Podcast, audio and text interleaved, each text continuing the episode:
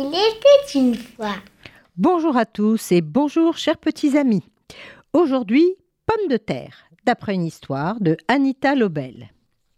Il était une fois, il y a bien longtemps, deux pays, l'un à l'est et l'autre à l'ouest. Un jour, ils se sont déclarés la guerre. Plus personne pour s'occuper des champs, des vaches, des poules. Les gens devaient fabriquer des boulets de canon ou recoudre les uniformes des soldats. Les deux pays se retrouvaient dans une vallée qui, du coup, était coupée en deux. Et là vivait une femme qui ne voulait pas de la guerre. Donc, elle avait décidé de faire comme s'il n'y avait pas de guerre. Et elle avait deux fils. Elle possédait une vache, quelques poules et un grand champ de pommes de terre. Pour protéger son champ et ses fils de la guerre, elle décida de construire un mur géant autour de ses biens. C'était une bonne solution, mais une solution pour un temps.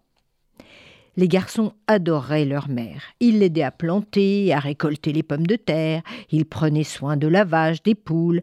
Ils étaient heureux avec leur maman quand tout à coup. Mère, mais pourquoi devons-nous vivre entourés d'un mur? Euh, Parce que les pommes de terre ne pousseraient pas sous le souffle du vent d'Est et le souffle du vent d'Ouest. Ils mangeaient des pommes de terre en été comme en hiver. Un jour, l'aîné vit une troupe de soldats qui venaient de l'Est. Mère, Regarde leurs beaux uniformes rouges et leurs magnifiques épées. Ah non, non, mon fils, moi, je ne vois que des uniformes rouges déchirés et des épées tordues, c'est tout. S'il te plaît, ne m'ennuie pas avec ça et retourne à ton travail. J'ai préparé des pommes de terre nouvelles pour le dîner. Oh, j'en ai assez de planter des pommes de terre. Allez, au revoir, mère. Je vais rejoindre l'armée de l'Est. Le lendemain, le fils cadet vit une troupe de soldats qui venaient de l'ouest. Mère, regarde leurs beaux uniformes bleus et leurs médailles qui scintillent. Euh, moi, fils, je n'ai vu que des uniformes bleus pleins de trous et des médailles rouillées. Allez, retourne à ton travail dans le champ de pommes de terre. Oh, j'en ai assez, moi, de désherber les pommes de terre. Allez, au revoir, mère. Je file rejoindre l'armée de l'Ouest. La femme se retrouva seule et pleurait. Les deux fils étaient fiers d'être soldats et ils livrèrent de nombreux combats. Mais ils pensaient souvent à leur mère, avec tristesse, et à leur maison, où sentaient bon les pommes de terre fumantes. Car il n'y avait plus rien à manger sur les champs de bataille, tant à l'est qu'à l'ouest. Nous avons faim, criaient les soldats. Nous avons trop faim. Je connais un endroit où trouver à manger, dit le fils à l'est.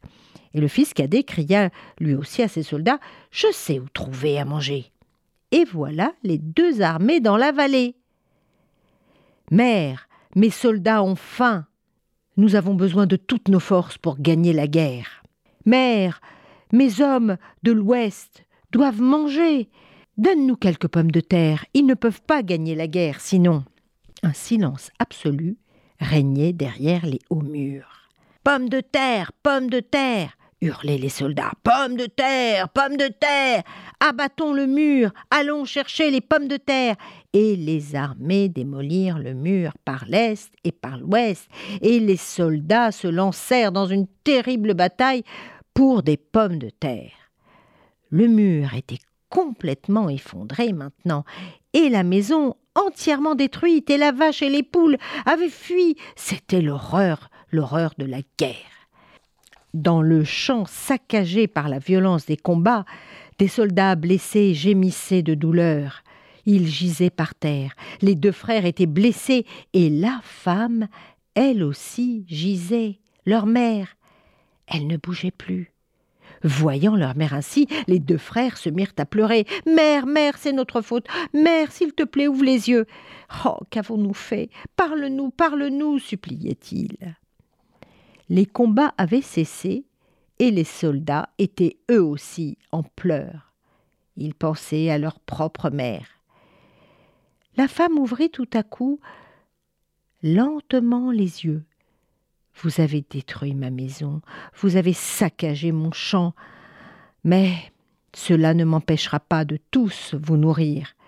J'ai suffisamment de pommes de terre dans ma cave. Mais, mais, j'exige.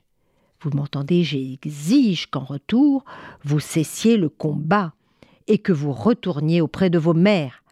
Oh, nous avons tellement faim, nous sommes si fatigués de nous battre. Mère, tu es vivante, criaient les fils.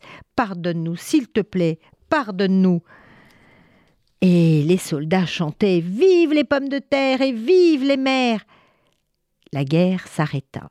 Les nombreuses mères reconnurent dans la vallée la voix de leurs fils qui hurlaient de joie. Elles accoururent d'un peu partout pour ramener leur enfant. Les deux fils enterrèrent leurs épées et leurs médailles. Et depuis, ils aidèrent leur mère à planter de nouvelles pommes de terre. Ils appliquèrent tous leurs soins à rebâtir la maison. Mais ils ne rebâtirent plus jamais le mur. C'était une belle leçon d'amour et préférons le dialogue à la guerre. Au revoir à tous.